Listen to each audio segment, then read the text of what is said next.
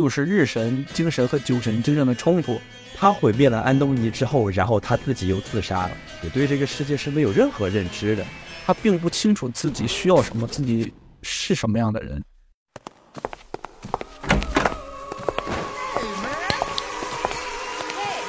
Hello，大家好，欢迎来到达达旅社，我是卓然，是一个勤勤恳恳的艺术工作者。大家好，我是 Chris，是一个无比热爱康德的产品经理。大家好，我是 Victor，一个热衷于胡说八道的酒蒙子。哎，我们今天呢，主要就是聊一下莎士比亚晚期的代表作《安东尼与克里奥佩特拉》。它呢，其实是有一点是取材于古罗马那会儿的历史啊，然后是一个非常动人的罗马大将吧与那个埃及女王的一个爱情故事，是一个非常感人、非常浪漫的爱情故事。然后莎士比亚的这些戏剧的，其实都会有一个共同点，就是它里面的这些人物总会让你感觉很纠结，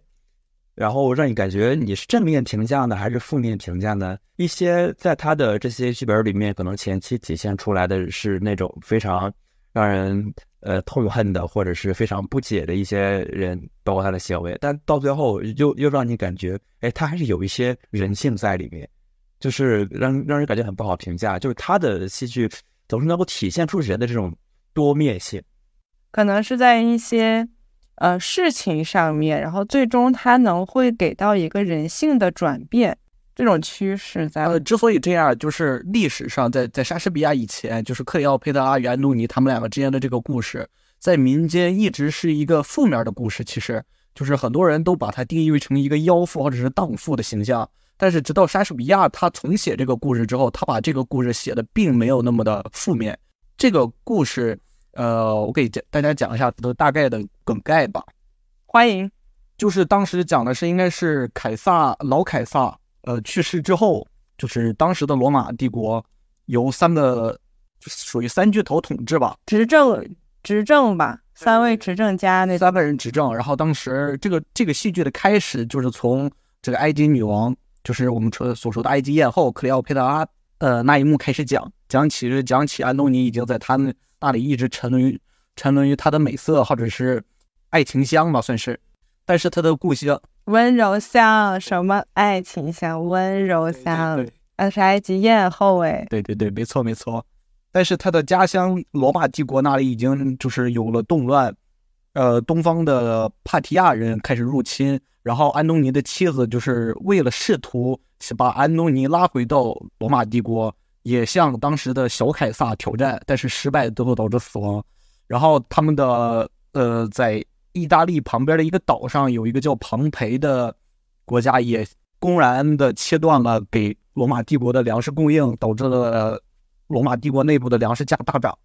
所以整个国家乱七八糟的，需要安东尼，就是因为他当时是老凯撒手下的得力。战将，所以他有很强的那种影响力。希望当时整个罗马帝国极其需要他回到国家去稳定这个局势。但然后在凯撒和另外一个执政呃头目的连番催促之下，他终于姗姗来迟回到这个国家，就是回到他们国家稳定了局势之后，他又立马回到了埃及和克里奥佩特拉在一起。但是就是小凯撒也借此时机。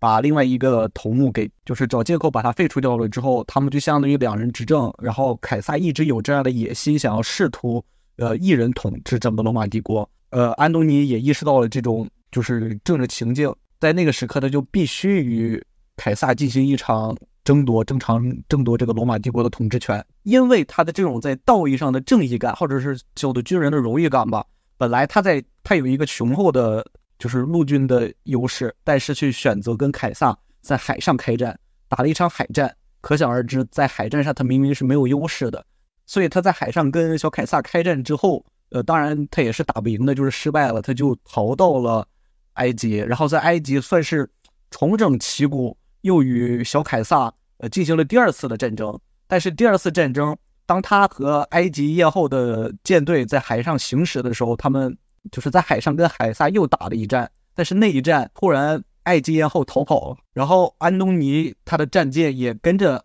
艳后的船一起跑了，就可想而知这场战争的主舰主将都逃走了，这场战争自然而然就打输了。然后安东尼逃走了之后，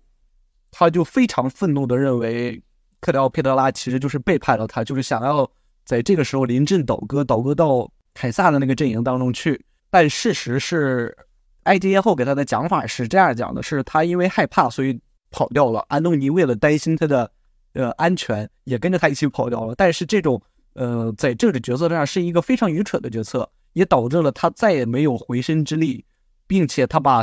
他已经相当就是安东尼相当于走上了绝路，他只能选择自杀。他命令他其中的一个手下，就是说让让他的手下杀死他。他之前找了好几个手下，那几个手下都一直不忍心真正的杀死他。但是好像在最后一次，他那个手下应该是给了他一剑，但是他还没有死。然后克里奥佩特拉这时候也也得到了消息，就把他就是就把他带到了埃及的墓室，然后跟他们见了最后一面。埃及被凯撒占领了之后，是凯撒试图把那个。埃及艳后带到他的国家，就是就相当于炫耀他的战利品一样的这样一个存在，所以他希望抓活的。然后他就从埃埃及墓地里控制了，就在埃及的墓地里控制了埃及艳后。然后埃及艳后也在这时候用了一条埃及特产的毒蛇，他把那个蛇放在自己的胸口，让那个小蛇就是咬在了自己的胸口。然后他说让这个孩子就是故原句是说让这个孩子呃呃喝奶吧，应该是这样的说法。嗯，怎么说？他还有奶，他也不是想要是真实的喝奶，而是说一种哺乳的姿态，然后让那个小蛇咬了他一口，他也自然就中毒而亡。就相当于这个故事结构其实就很简单，就是这么回事儿。但是其实本身这个呃克里奥佩特拉他就是有一点点风流，就是比较水性杨花这样的一个形象。我我不太我不太能理解啊，就是这个蛇在他的胸前，然后死掉这个这件事情。为什么是要用这个蛇呢？来，因为蛇本身就是有一种魅惑，然后有一种妖媚的那种感觉，他在隐喻他自己这个人物形象，这个设定。呃，一方面我是觉得，因为最开始安东尼称克里奥佩拉为小花蛇嘛，就是给他一个就是昵称，就是小花蛇，就是把它比喻成蛇的形象。然后最后他的死亡其实也是因因为一条蛇而死亡。而且自古以来，就是历史上的这种民间传说，埃及艳后的形象一直不是一个很好的形象。那就是莎士比亚他做的那个事情，并不是说试图给克里奥佩特拉进行一个平反，说他并不是这样的人，而是我感觉他想要试图创作就所谓人的这种多面性。他可能真的是一个放荡或者是一个呃不是那么正面的人物，但是他依然可以最后为了爱情而亡。所以人并不是简单的非此即彼的，而是一种复杂的呈现。这是可能讲来，克莎士比亚比较比较高明的地方吧。法海不懂爱，很难评价。我觉得他的这种安东尼的这种行为，确实是非常难评价。正常情况下，就是我们在读这个东西的时候，就感觉他是一个将军，然后他其实已经拥有了至上的地位，本来他可能会有更加美好的、更加这个光明的统一罗马的这个前途，但是呢，他却因为一个女人。让自己沦丧，最终呢把自己毁灭，或者说是被爱情所毁灭这一种感觉。莎士比亚在这个地方的这种描述呢，就是一方面让人觉得特惋惜，因为他跟这个，因为安东尼跟克里昂贝塞拉之间的这个爱情，就让人觉得很可悲。因为像我刚刚说的，安东尼他本身他他有那么多东西，然后最后他却全然抛弃自己的这种大将风范。和自己的国家不顾，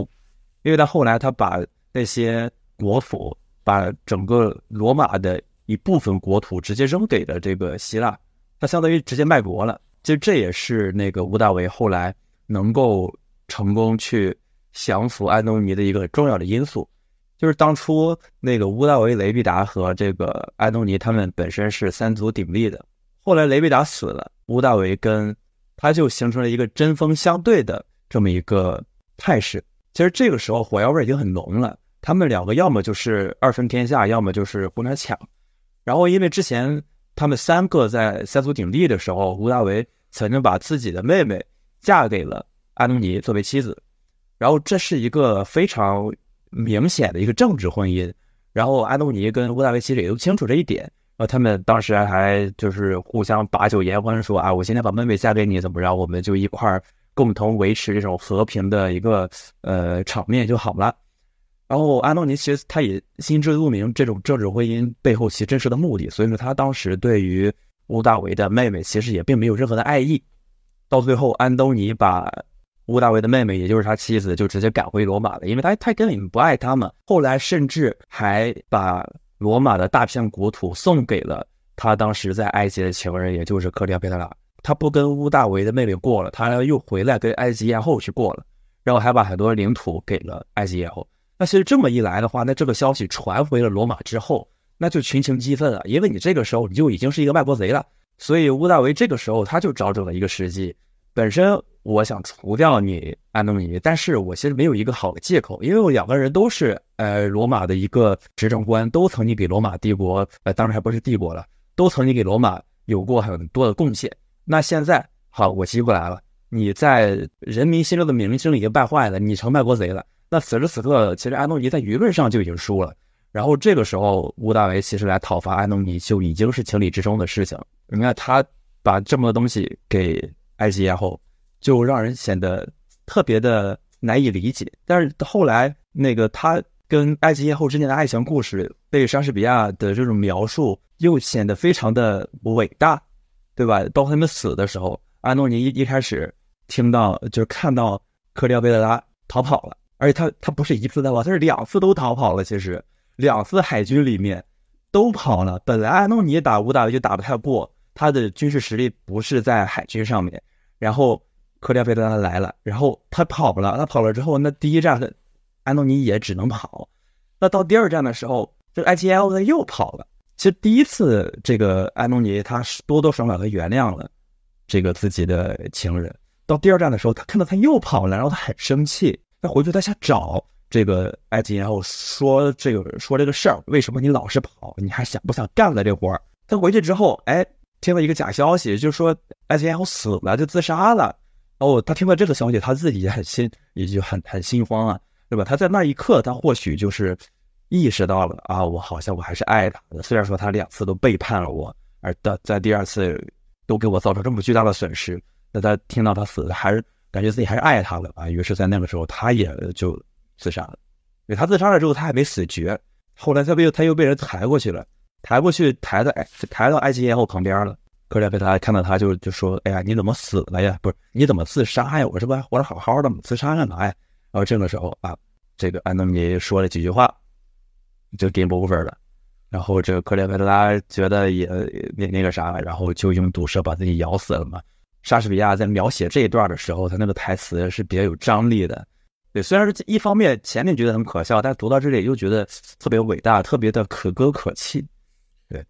我自己猜测，这个原因可能就是根据莎士比亚他自己生活的那个时代是有很大的关系的。他那个时代，包括后来还有。呃，他同时期的这个很牛逼的一个西班牙作家塞拉提斯，他们的这种精神都充满了一种人文主义。因为文艺复兴刚没过去多久了，然后到了莎士比亚这个时候，到了塞拉提斯这个时候，文学开始出现了，就真正的意义上呢是文学出现，出现真正的小说。所以说，你看那个《堂吉诃德》里面，他们都是在歌颂这种人的这种精神，像安东尼跟克利奥贝拉他们之间的这种爱情，就抛去。国家荣誉，抛去这个其他的这种宗教什么，就他们之间作为一个人在一起，然后产生这种爱情，虽然说有很多磕绊，有很多猜忌，然后最后还多次背叛，但最后他还是让这个爱情去产生了这种升华。我觉得可能这个是莎士比亚他自己的一个特点，也是他想表达的一个东西吧。通过这种非常纠结的爱情。你知道你刚刚说到塞万提斯那个《堂吉诃德》和就是莎士比亚他们时期是差不多的嘛？我感觉他们那个《堂吉诃德》和这个安东尼·克德奥克维佩达拉的感觉都有一种呃缅怀过去伟大精神的错觉，就是有点像孔咱们中国孔子那个时代，就是说礼乐崩坏，就是那种呃正义感或者心中的那种荣耀感，好像有点消失了，好像他们在缅怀这种就是古希腊时期的这种荣耀感。你像他们打仗的时候也特别奇怪，就到最开始他们跟庞贝签订合约的时候，他们在这个庞贝船上吃喝，庞贝的一个手下出来告诉他说：“我们这时候如果把船船开到海上，把这三巨头都干掉，其实他其实是其实他们就可以夺得了这个罗马帝国，他们就可以一网打尽。但是他这个庞贝回答了说：如果你自己去干了这个事情无可厚非，但是你现在告诉我了，我只能告诉你不能这么干。他们就是在这种重大的事情面前，依然保持一个基本的算是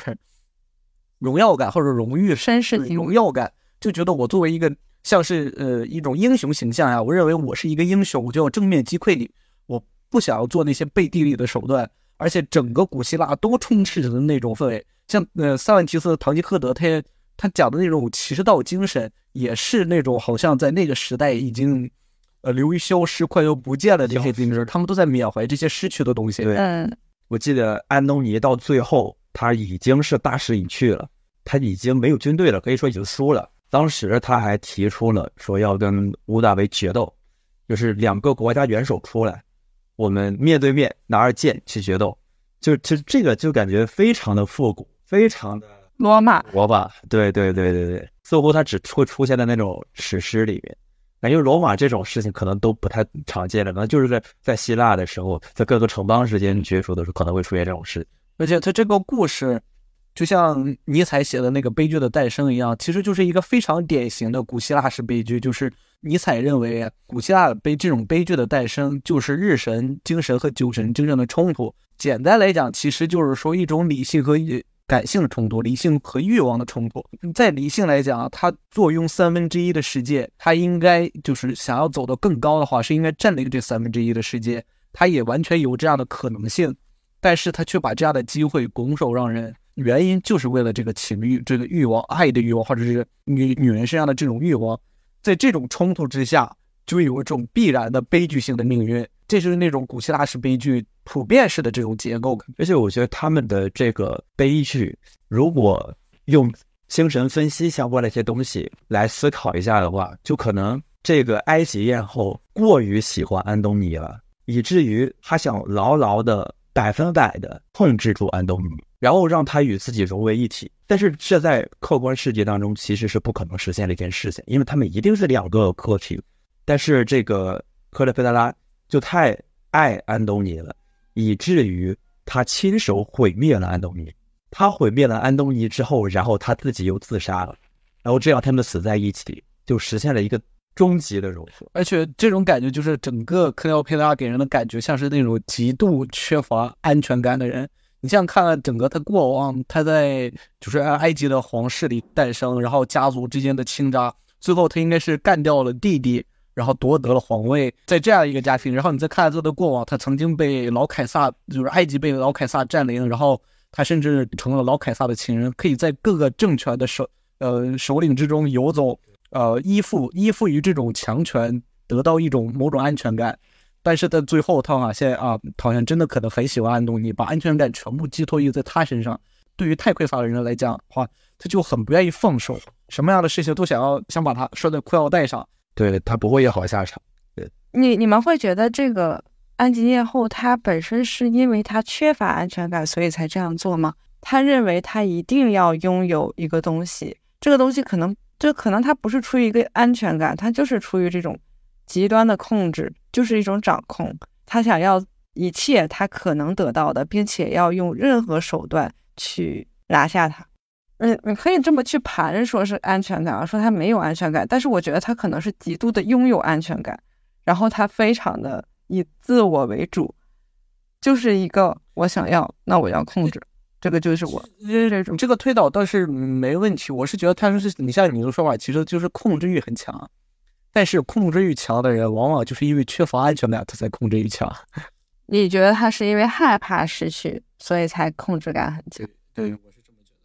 我是觉得那成已经成为他一种习惯了，可能就是因为从就是精神分析就讲小时候嘛，讲童年的这种压抑，长久以来这种压抑已经。没有办法说是轻易的改变或者怎么样，就彻彻底底成为了这个人的一种背景、一种天然的属性了，已经。因为这个克里奥佩特拉在之前周旋于其他的一些执政官，都非常的目的性，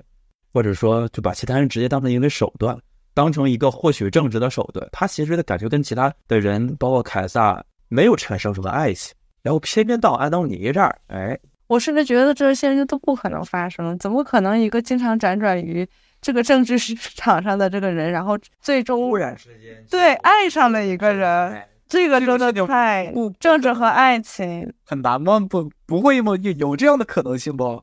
他很浪漫，我只能说也很勇敢，就是一种勇士精神。对对对，因为呃，这个科特拉，我记得他非常想把王位传给自己的儿女，就他不仅仅是跟凯撒有孩子，他跟安东尼也有孩子，然后他就特别想把这个王位传下去。所以理论上来讲，如果说他真的要把王位传下去的话，那他肯定是不能死的。但是他还是自杀了，就说明这个埃及整个埃及王朝国土我也不要什么的，我就完全是为了爱情献身的。其实就是典型的浪子回头式的故事。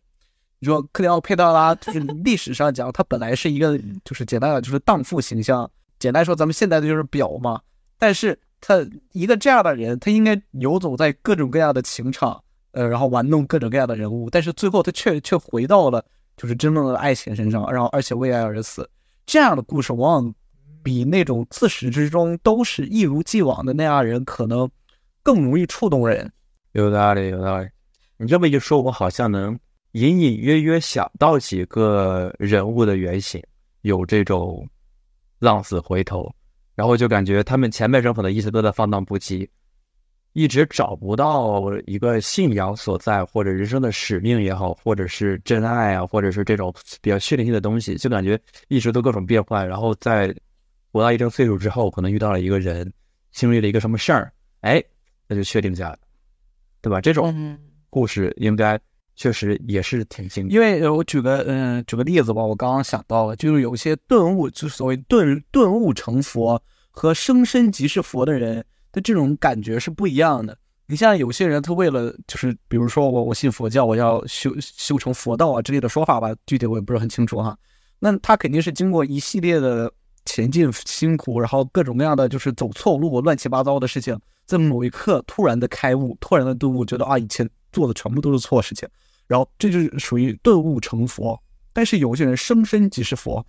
就是有那种所谓赤子之心，他诞生起就有一个纯粹的心灵。这这样的人不会有那么强烈的情感冲击力，有前面那么多的故事铺垫了之后，到了那一刻的顿悟，才显得更加有力量。所以你倾向于克里奥佩特拉是后者吗？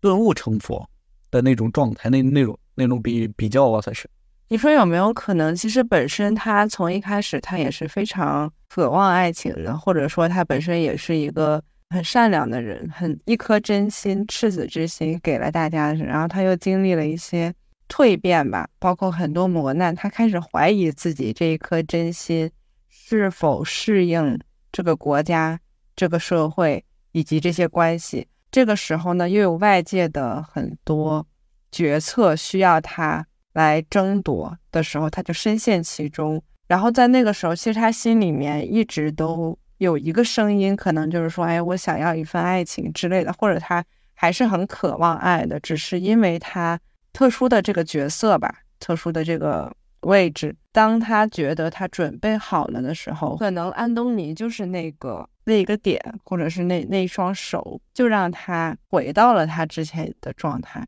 就我说的，这是前者，这个所谓的顿悟，其实不是顿悟，只是说他找回了他自己。因为这一段太悲惨了，就是如果你说所谓的顿悟，也就是说可能一开始他并没有什么这个爱情在他的那个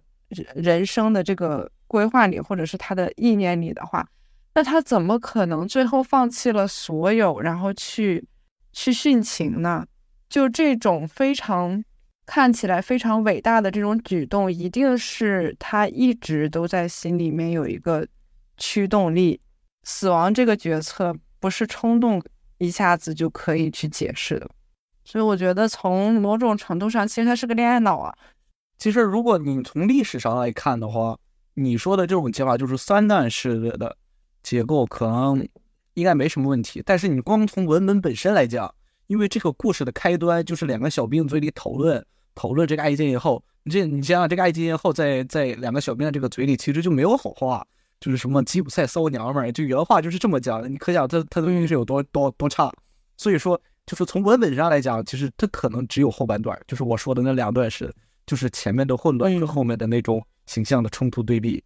我的想法是这样的，你可以把它说成两段式，也可以说成三段式。但是假设说我们这个世界上就有这么一种最理想的人物的原型。他是始终如一的，他就是 Victor 说的赤子之心，生来就是佛，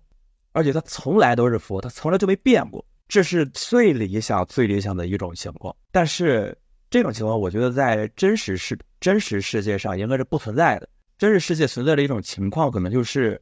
你这个人，你生下来的。然后，其实你你那个时候，你对这个世界是没有任何认知的，是一张白纸。在这个白纸出现之后，你不断的活着，你经历了很多事情，然后这些事情就开始往这个白纸上写一些字，可能是这个白纸渐渐的变得很很脏，然后写了一些很不好的东西，就导致这个人他本来他肯定会有一些欲望，后来他发现这些欲望得不到实现，然后他可能就会压制自己这些欲望，因为他被否定了，那么他就会知道啊，原来并不是。我有欲望就能实现的。渐渐的，他通过跟真实世界的一些碰撞吧，我再进一步发现，虽然这个东西不是我一念它就能实现的，但是我通过自己的努力，我还是能实现的。所以，我就最终达到的一个结果，就是这个人他知道自己有欲望，他也知道自己这个欲望可能实现不了，自己不是上帝，但是我我能够通过自己的这个努力去实现它，而且我能够容忍它有一定的失败的可能性，然后最终达到了这这么一种。非常复杂的人的这么一个形态，到这个比较复杂的这么一个形态之下，那他可能就会做出很多很多决定，然后他可能就会就会发现啊，我是如此的渴望爱情，但是他最早的时候，他应该是在一个懵懂无知的情况下成长起来的，对，所以就是所谓的认识自己。嗯，就是那个时刻，就是他可能就在临死前的某一个时刻，他可能才真正意义上的所谓认识自己，知道自己一个可能是他可我在我看来，他可能就是在那个时刻才知道啊，自己原来真的是爱爱努力。嗯，多是很，所以他其实不是恋爱脑，只是一个嗯，算是蒙昧状态下的人，他并不清楚自己需要什么，自己是什么样的人，对自己没有一个清晰的认知，就会就是给人看，给人感觉走出了各种各样的歧途。但最后那一刻，他终于可能就在那一刻，他认识自己，原来自己是这样的人。但是安东尼是个安东尼是个恋爱脑，安东尼是确实，安东尼确实，安东尼绝对是。但是恋爱脑不好吗？在在咱们现在这个语境之下，呃，就是其实恋爱脑已经成为一个负面的词。但是恋爱脑为什么是一个负面词？其实我我觉得这样的，就是我们用恋爱脑这三个字来形容这种。行为或者是一一个人在恋爱情况下的某种思想，我觉得有过度概括之嫌。就是你这个人，你非常渴望爱情，你为了爱情，你把一些国土，对吧？你把自己国家的领土，你作为国家领导人，你连你弃国家领土你都不顾了。我觉得可能这对于安东尼来讲，他认为是值得的。对，所以说很难说这到底是好还是不好。爱情这个东西，在他生命当中的意义十分的重大。后人或者当时的其他人觉得，你有很多的名利地位如此至高无上，这个东西才是你应该关注的。但是阿东尼他自己可能觉得那些东西可能不重要，然后他自己可能他是一个很感性的人。无论如何，不管是感性还是理性，他最终他都一定有他自己的一个价值判断。那他判断出来之后，就是爱情，嗯，是重要的。我觉得这个就是跟每个人的顺位不一样，就比如说对他来讲，可能他的第一顺位就是爱情，然后其他的那些所谓的名誉、国家、别人认为的这种大爱也好，这种价值观也好，他是排在第二顺位的。那他做这个决定，一定就好像别人在不太理解。我忽然想起，就是之前那个李安的那个《色戒》，就是汤唯就是爱上了梁朝伟嘛，结局就是汤唯他。选择了爱情，他最后还是救了梁朝伟，而且他们俩那个也是一段各种那种爱恨情仇。刚刚说安东尼那种恋爱脑，其实安东尼好像这么一讲，他也是那种没有认识到自己的人。他要认识到清楚的认识到自己是什么样的人的话，他其实没必要跟凯撒打最后那场战争。他知道，他如果意识到了爱情比他的所谓一个领导一个国家更重要的话，他应该把他的国家拱手让人。其实。但是他觉得他自己一又要想要想要就是统治领导这个国家，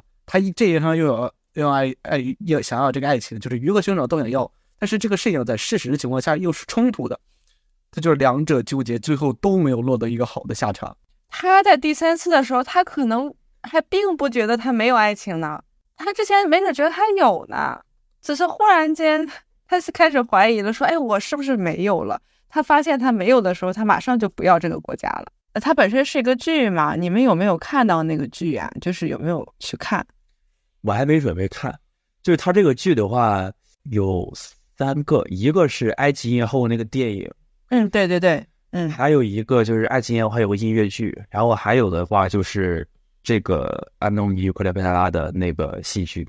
都可以是当时历史的那个一个反应。但是我都没看，我也是，我也是，我也没看。我本来还准备，我本来还想准备去看一下。但是其实本身好像很多人对于沙翁的剧都觉得有点过于的华丽了，就是他词道呀和台词有一点感觉不太说人话，可能跟那个那个那会儿的那种。文笔的那个风格有关系吧，他们还是有一点偏，感觉有点像诗歌体的那种感觉，像是，好像是在写诗一样写他的台词。他其实就是用诗写成的，有一种翻滚着的浪潮的那种诗的那种扑到你脸上这种感觉。就是沙翁，他一方面是他超级无敌牛逼的台词，另外一方面就是他的整个故事，因为他是太早了，十六世纪。所以说，他基本上就是所有这些故事的原型。我们今天看到的那种爽剧啊、网络爽文啊，还有很多经典的这种当代小说，都能从莎士比亚那边能找到他们的一些影。嗯，所以，所以就感觉我们看了今天这么多的这些当代这些文学作品也好，然后影视剧也好，你再看当初莎士比亚，你可你可能会觉得在情节上可能没有什么新鲜的。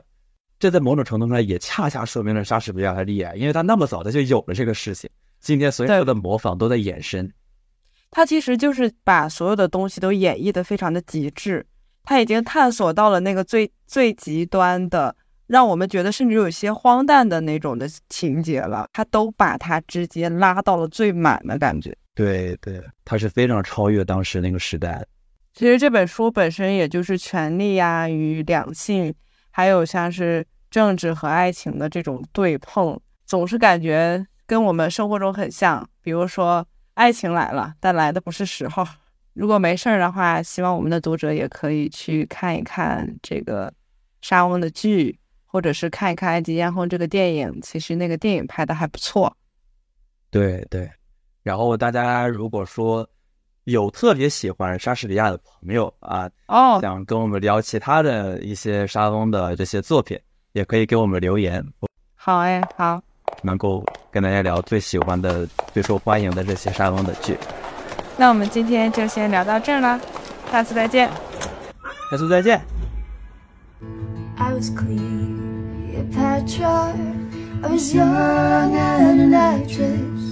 When you knelt by my mattress and asked for hand. I was tired, you asked it as I laid in a black dress. With my father in a casket, I had no plans.